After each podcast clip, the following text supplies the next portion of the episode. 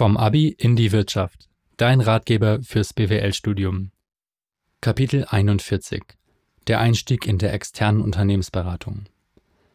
Die letzte Option ist zwar für viele irgendwann in ihrem Studium das absolute Traumziel, es gibt aber auch gewichtige Gründe dagegen.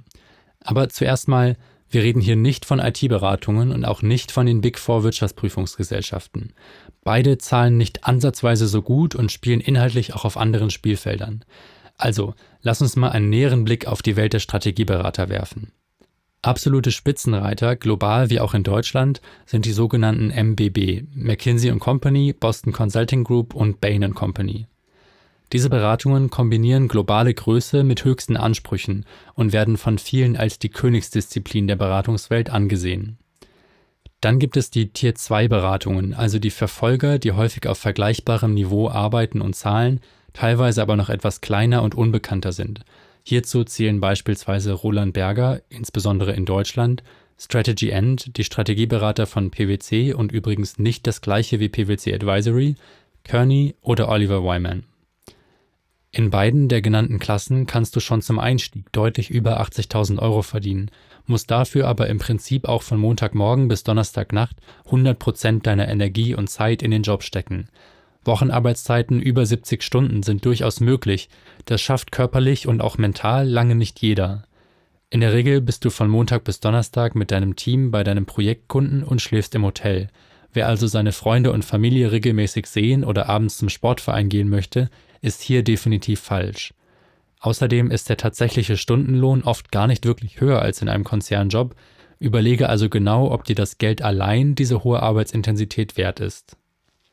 Als Belohnung für deine harte Arbeit wird dir aber auch einiges geboten. Du machst schneller Karriere als irgendwo sonst, arbeitest an den spannendsten und größten Projekten der europäischen Wirtschaft und wechselst nach dem Exit in der Regel auf sehr lukrative und hochklassige Stellen. Eine Besonderheit gibt es zudem bei fast allen Top-Beratungen. Nach zwei Jahren im Job wird man dir dort nahelegen, einen weiteren Universitätsabschluss, also ein MBA oder einen Doktor zu erwerben. Hierfür wirst du von der Arbeit freigestellt und teilweise bekommst du sogar ein weiteres Jahresgehalt zur Finanzierung deines Studiums. Nach dem Abschluss kannst du dann direkt auf einer höheren Position einsteigen. Hier ist oft eine erste Führungsrolle greifbar.